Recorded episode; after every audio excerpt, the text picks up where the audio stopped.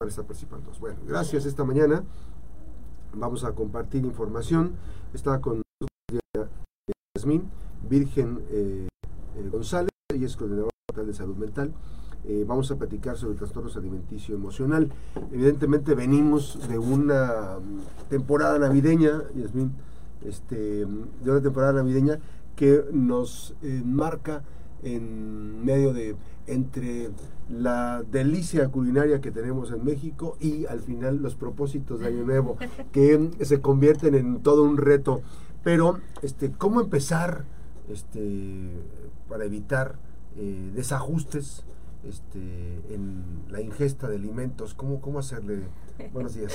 Hola, buenos días, Max. Muchísimas gracias por la invitación. Igualmente, feliz año. Eh, pues mira, qué bueno que dan espacio para estos temas. El asunto de la alimentación no es un asunto menor. Efectivamente venimos de unos días donde nos desbocamos, ¿verdad? Creo Termina que sí. el día de la Candelaria con los, Sí, este, todavía nos queda un rato. El asunto aquí es cómo nos sentimos acerca de esto. Eh, si nos ponemos a mm, prestar un poco de atención en nuestro círculo, en nuestras pláticas, en nuestra familia, en nuestros amigos, ¿qué es lo que más escuchamos?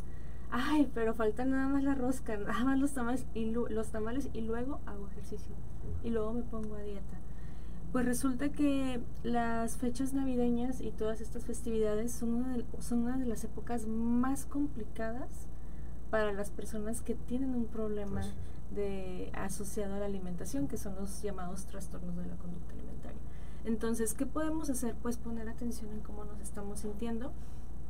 Mm, resulta que normalizamos tanto el sentir culpa por comer que buscamos estas conductas compensatorias. Y Premiamos con pues, ingesta de alimentos. Bueno, sí, primero nos premiamos de todo el esfuerzo. Malamente, ¿eh? malamente. No, bueno, es bonito sentirse bien con la comida, claro. México es así. Tenemos esta cultura, ¿verdad? El asunto es cuando decimos malamente es cuando perdemos eh, esta pues este equilibrio, ¿no? entonces me lo merezco y entonces me como todo lo que hay. Otro más. Otro tantito, una pizza así, pastelito, sí, nieve, ahora le he puesto, mire. Y luego viene la culpa. Postre. Postrecito. Pero ya voy a hacer dieta. Y empiezo una dieta por culpa como un castigo, porque ya me premié. ¿Y, no debe ser así? Mm, no necesariamente. Em, si nos vamos a lo que es un trastorno de la conducta alimentaria, es esta mala relación que tenemos con la comida. Es una relación no saludable. Y entonces, como, no como tenemos una relación no saludable con la comida, tenemos conductas compensatorias o de castigo, purgativas. que son regularmente esas, conductas que no son apropiadas.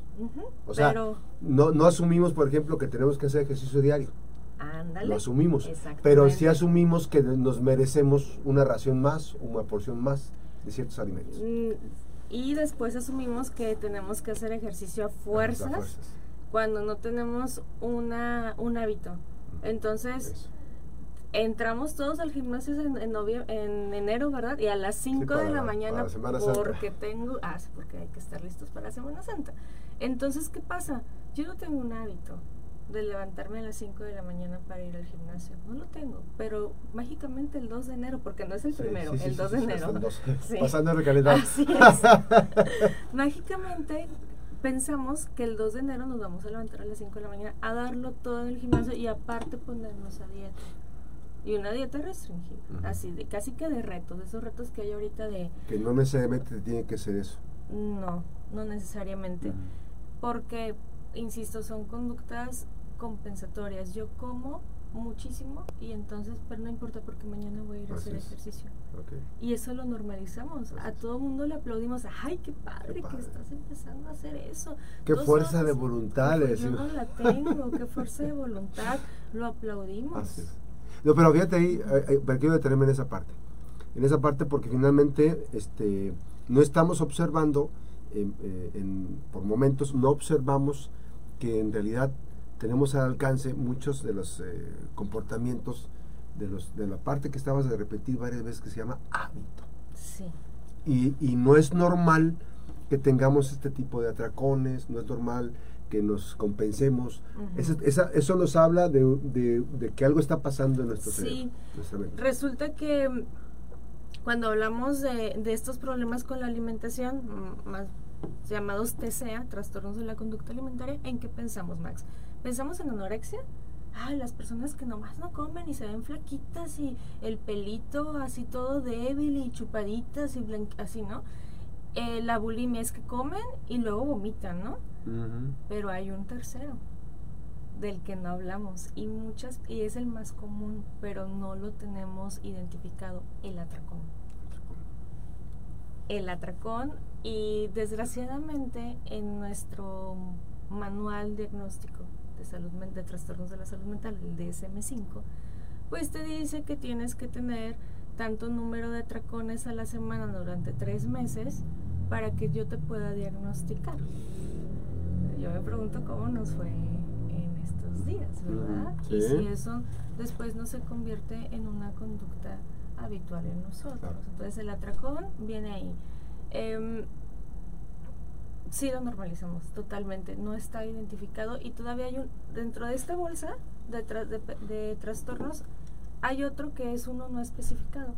Entonces son aquellas personas que no caben es. en estos criterios, pero de todas formas tienen así. Estamos platicando esta mañana, vamos a hacer una breve pausa, nos, consum- nos consumió el tiempo la, la primer, el primer bloque. Platicamos con Diana, yo digo, iba a decir, Diana Yasmín o Jazmín. Jazmín, Ah. Diana Jazmín, yo sé, porque hay unos que... que es la No. Diana Jazmín, eh, Virgen González, coordinadora estatal de salud mental. Estamos platicando sobre trastornos de alimentación emocional eh, post fiestas y evidentemente este eh, inicio. Nos quedamos en redes sociales y regresamos después de esta breve pausa y para que estén sintonizando. Hay que dar el teléfono eh, de la Coordinación Estatal de Salud Mental, los, los famosos este, espacios, ¿cómo se llaman? Los caras y los, los Ah, caras. ¿no? las, secosama ahora. Ah, ecos- ec- Secosamas. ah, Secosamas, Ajá, ok. antes un M capa. Antes un MK Sí, y este, tenemos dejamos un teléfono para que lo tengan este, en cuenta, porque finalmente es en estos espacios donde hay una atención y un acompañamiento principalmente, ese acompañamiento este, con atención de terapia precisamente para la población. ¿Teléfono? Tenemos eh, médico, psicólogo, trabajador social y aquí en Colima estamos ubicados en Mirador de la Cumbre. El teléfono se los dejo en un momento. Sí, ahorita, ahorita lo, vamos a, lo vamos a comentar. Vamos a la pausa y regresamos, nos quedamos en redes. Ahora, entonces, par- el, tema, el, tema es, el tema es que eh, no estamos, eh, no estamos eh, valorando la parte de esta parte del crecimiento. O sea, nos enseñan en la escuela, acuérdate, entonces nos vas a decir mejor, el plato del buen comer. Ajá. Y tarde nos encontramos, algunos muy tarde, algunos este, con disciplina, que primero eh, la de parte de verde, los vegetales, es fundamental, que es la parte mayor. Luego viene el tema de la proteína, que viene la porción, y una pequeña porción de carbohidratos. O sea, esa es la parte que nos enseñan en la primaria. Sí. Evidentemente, no eh, la función de ese tipo de educación alimentaria, pues quizás se, se puede perder, porque mamá nos prepara algunas cosas eh, que cotidianamente tendríamos que estar valorando para el consumo de eh, buenos alimentos. ¿no? O sea, no está peleado los buenos sazón ni, ni, las, ni, es- ni el tipo de, de alimentación con a veces de vez en vez comerse algunas cositas pues, que lleven Sí. este, grasita, el- el- la tortilla, ese tipo de cuestiones. Pero evidentemente debemos hacer conciencia eh, para tener un mejor criterio y un buen acompañamiento sería tener una, no hacer las dietas por uno propio. Ah, bueno, ¿No? es que cuando hablamos de, lo, de los temas de los trastornos de la conducta Así es. alimentaria, no se trata solamente de la comida. Eso es un, eso es algo que todavía no nos no alcanzamos a, a- Ok. a- a interiorizar. Mucho, por muchos años se, tras- se trataron estos trastornos como, pues, come. Ah, tiene anorexia, pues hazla que coma. Tiene que subir de peso. Ah, tiene bulimia, cierra el baño para que no Mm. vomite. y es que tienes que comer bien. Así es. Regresamos, estamos regresando, estamos platicando esta mañana sobre los trastornos. Es el trastorno alimentario emocional con Diana Jazmín Virgen González, coordinadora estatal de salud mental. Y estamos eh, aterrizando esta parte sobre la educación que mm, eh, a veces eh, tenemos falsas ideas, nos, sí. retomamos, así es que si hay anorexia, ¿qué, tenemos que hacer? Tiene que comer, que suba de peso. Si tiene bulimia, cierra el baño para que no vomite. No los trastornos de la conducta alimentaria, la, la comida, la relación con la comida es solamente el síntoma.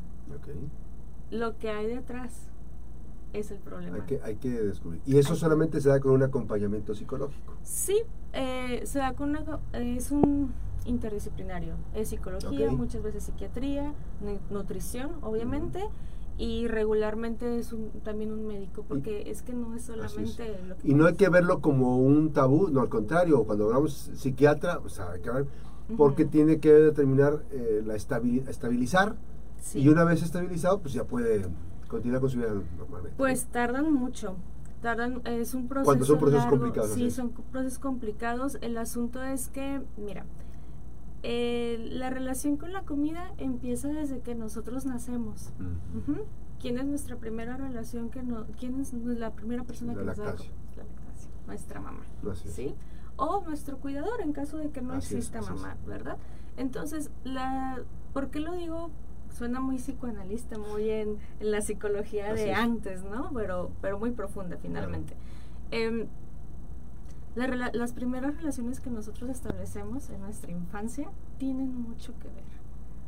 Si el momento de comer es agradable, si el momento de la comida en la familia es un momento bonito de disfrute. Uh, nos está remontando a cosas, este. Sí, es que el transporte no es nada más que un día yo, yo desperté en la adolescencia y dije, no voy a comer. Así es. Viene todo. Hay un registro. Entonces, eh, ¿cuántas veces en la, en la mesa, en, la, en la, hora, la hora de la comida, estos son momentos de pleitos? ¿O cuántas veces en la comida dices, ay, todo eso te vas a comer? Cuídate, ¿no? O los apodos. Los apodos que nos ponemos, el gordo, la gorda, y no te quitan de ahí. O estás comiendo y te agarran la hojita. Ahora en Navidad, ya voy a, balconear a mi familia, pero lo platicábamos. Es que estás comiendo y te están diciendo, ay, hija, de veras. Está está ¿Y cómo se siente? entonces, todas estas relaciones familiares son la principal causa. Detona algo. Esa es la raíz. El detonante son las dietas. Ah, es que una cosa es por dónde viene, de dónde viene, de dónde nace, y la otra es el detonante. El principal detonante de un trastorno de la conducta alimentaria son las dietas. Mira que yo vengo con toda esa historia familiar donde se me dice que estar subida de peso no está bien y aparte es que estoy subida de peso, pero toda mi familia está así. primero hay que determinar esa ruta, ¿no? Así la es. Parte emocional. Y luego descubro que hay un super reto en redes sociales de la dieta de la luna, el parate de cabeza, las ketos, que no digo que yo no las satanizo, yo no, satanizo las dietas. Em, el asunto es cuando no estamos acompañados de un profesional de la salud. Porque a veces lo vemos en TikTok, en Instagram, en Facebook. Ni siquiera nos paramos con el nutriólogo. La dieta del atún. Así es. Tantos sí, días. tantos días. Ahí está, ¿no? Y entonces el detonante puede ser una dieta. El detonante también puede ser, y más en este inicio de, de, nuevos eh, ciclos, años, el que descubras el ejercicio, ¿no? Y entonces se desatan otros problemas, incluso también muy graves, que es la vigorexia. Así es. No puedes... Eso es otro extremo, ¿no? Sí, es el otro extremo. Que además que en, ese, que en ese tema de vigorexia eh, se corren los riesgos muy profundos de la ingesta de aditivos. Así es. Y son conductas compensatorias. Así es, me compenso, o sea, si algo no me está gustando. Y esto es para darle volumen acá y esto es para darle volumen y entonces empieza. Así es, y es un trastorno bien complicado porque es dentro, cabe en el trastorno obsesivo compulsivo porque tengo que estar haciendo ejercicio, estoy obsesionado, ¿no? Pero también cabe en este problema con mi autopercepción corporal porque no me Sí, cómo me veo. Así es. Entonces la vigorexia que no está dentro de los trastornos de la conducta alimentaria también imagínate mezclar un trastorno de bulimia, por ejemplo, o, de, anorexia con una vigorexia. Y sí pasa, porque los seres humanos somos así, agarramos de, de todo, ¿no? Entonces vuelvo al tema de, de dónde vienen los trastornos de la conducta alimentaria, pues vienen de nuestras relaciones. Y como por muchos años fue, nada más es una cuestión de alimentación. Sí, sí. además tú dices tú el espacio, el momento, por ejemplo, eh, mamás o, próximas mamás a debutar, este, todo lo que comen ahorita eh, para el tema de la lactancia va a ser muy importante, sí, claro. ¿no? Este, y además que la parte familiar, eh, quiero decir, no sé si sea correcto, predispone en la ruta que va a seguir el desarrollo de la infancia, la adolescencia y la parte adulta, en donde mm, evidentemente vienen temas en los que evidentemente pues no podemos luchar contra eso. Sin embargo, el, tema, el primer eh, logro sería darte cuenta que algo está ocurriendo. Sí. Si somos una familia o si estamos en una familia donde invalida nuestros sentimientos. Hace tiempo hablábamos del tema de suicidio, ¿recuerdas? Y tenemos casi que los mismos, eh, una familia patológica, ¿no? Las familias que invalidan sentimientos, familias en el tema de los trastornos de la conducta alimentaria que son muy perfeccionistas. Es que tienes que ser el mejor, el mejor deportista, el mejor estudiante y todo tiene que estar súper bien. Entonces, cuando yo llego a la adolescencia y digo, eh, yo puedo empezar a tomar mis decisiones y mi familia es súper perfeccionista, yo puedo ser desorganizado. Desordenado. Y si no puedo ser desordenado en mi cuarto, porque así me va, soy desordenado en mi alimentación, en la relación con mi cuerpo. Entonces, ah, voy y me doy, porque como son tan, tan controladores, que yo pierdo el control dándome un atracón y se estima que pueden consumir de mil a dos mil calorías en un atracón. Es muchísimo. Y, eso, y eso ocurre en etapas iniciales de, niños, niñas y adolescentes. Eh, más en la adolescencia, aunque sí hay una. Sí, porque ahorita los. Digo, después de 10 años, 9, 10 años, que no, no debe tener libre acceso a, a tantas, tantas calorías. Así es. Y es que ya en la adolescencia tienes más libertades, más toma de decisiones. Entonces, hay dinero. claro que sí, así ya no me controlan tanto en este sentido. Así es. Entonces, bueno, em, empieza esta parte de me controlaron tanto, pues yo soy de, eso. Puedo tener un desorden. Podemos ir a el centro, las, eh, me decías, sí, Los ecosamas. Ecosamas. Secosamas. Centro, centro, Comunitario de Salud Mental. Es parte de la nueva política de salud mental en México. Antes... Es una nueva estructura, digamos. Es una nueva estructura. El acompañamiento que hay. Sí, antes eran las UNM capa, son, es el mismo edificio y aquí en Colima está, estamos en Mirador de la Cumbre 2 y el teléfono es 33 058 64. ¿Son servicios gratuitos? Sí, son servicios gratuitos. Un acompañamiento interdisciplinario, me decías. Así es, tenemos médico, eh, psicología, trabajo social y enfermería.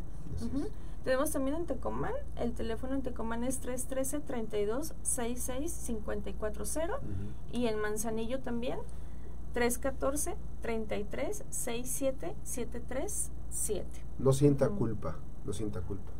Hay que buscar ayuda. Sí, hay que buscar ayuda y hay que mejorar la relación con nosotros Así mismos. Es, exacto. La forma en que nos hablamos. Así es. Eh, hay algo que se llama el juez crítico interior, que es lo que nos decimos. No hay que ser tan severos, pero tampoco tan complacientes. Sí, Si queremos lograr cambios en nosotros, efectivamente no hay que ser tan criticones con nosotros mismos, pero también saber que todo implica un esfuerzo, un esfuerzo saludable.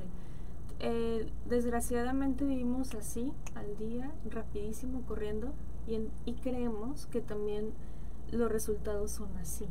Y si dejamos un año, dos años, tres años comiendo lo que se nos da la gana y sedentarios viendo la tele o el, el celular, no podemos esperar que en un mes, es más, no podemos esperar que de aquí a Semana Santa, saludablemente no va a suceder. porque además hay que decirlo, lo recomendable es bajar gradualmente. Sí. No es con una varita mágica. No, es bajar gradualmente y también si es que es necesario bajar.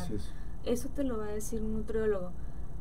Yo recuerdo, porque soy mujer, y los trastornos de la conducta alimentaria son en su mayoría para mujeres, o sea, se presenta más en Pues, mujeres. Digamos, de 10 personas que lo presentan, 9 son mujeres y uno Wow, es hombre. muy elevado, ¿no? Entonces, yo recuerdo la primera vez que yo decidí ponerme a dieta, no lo necesitaba, pero yo llegué con la, la persona y me dijo, ¿y cuánto quieres bajar? No lo necesitaba. Entonces, esta parte de los nutriólogos y las nutriólogas, nutriólogas ha cambiado mucho. Sí. O sea, han modificado mucho. Ya es muy raro que tú llegues Sí, sí, y busques una dieta, te dicen, es que no es una dieta, esto es, es un cambio de hábitos. Régimen alimenticio. Sí, y, y tus hábitos, y te empiezan a explicar es, muchísimo claro. más a fondo y dices, ay, es que no estoy a dieta, estoy cambiando No, hábitos. y fíjate, a mí lo que me gustó, y le mando saludos a Rubí, Rubí Benicio, este, ella me puso en la dieta, me dijo, me dijo, este, este es los alimentos que vas a comer. Y me puso en la parte de abajo, que a mí me encanta esa parte, y yo se los comparto a muchas personas que me dicen, oye, ¿qué has cambiado? Sí. Dice, y si abandonas la dieta, el siguiente día la retomas. Ujú, Evidentemente, eso es un chip que dice, bueno, ¿por, cómo, cómo- ¿por qué voy a abandonar mi alimentación saludable Claro. que estoy teniendo ahorita? Claro, Sí así es. Sí, te, eh, eh, te empiezan a explicar las cosas de forma distinta y ya es muy extraño que te encuentres a alguien que te diga, ¿y cuánto quieres Así bajar?". es, sí, ya. Tenemos... Antes eh, se tenía esa concepción. Sí, Así es, así es. con mucho orgullo digo que tenemos, en la comisión tenemos una muy buena nutrióloga. Saludos, ¿quién es? Por, vamos a eh, Ilse Vallardo la podemos invitar porque estamos cambiando ese chip de que salud mental, todo pasa en la mente. La salud mental también pasa en la alimentación. Así es. Y entonces ella nos ha dicho mucho, eh, aquí no se trata de cuánto tienes que bajar, a lo mejor tenemos que cambiar porcentajes de grasa y, y una Y modificación. solo va a ir cediendo. Pero no tienes es. necesariamente que bajar de peso. Ahí está la invitación. Gracias nuevamente por esta visita, gracias por todos los eh, temas que nos estás compartiendo. Eh, evidentemente, pues es un tema de, de- interés que mm, se debe eh, atender a la brevedad posible y ahorita en estos tiempos, en estos tiempos que estamos iniciando nuevos propósitos, evidentemente el acompañamiento es fundamental. Trastornos alimentarios em- emocional y gracias a la coordinadora estatal de salud mental, Diana Jazmín Virgen González. Muchísimas gracias. Gracias, buenos días.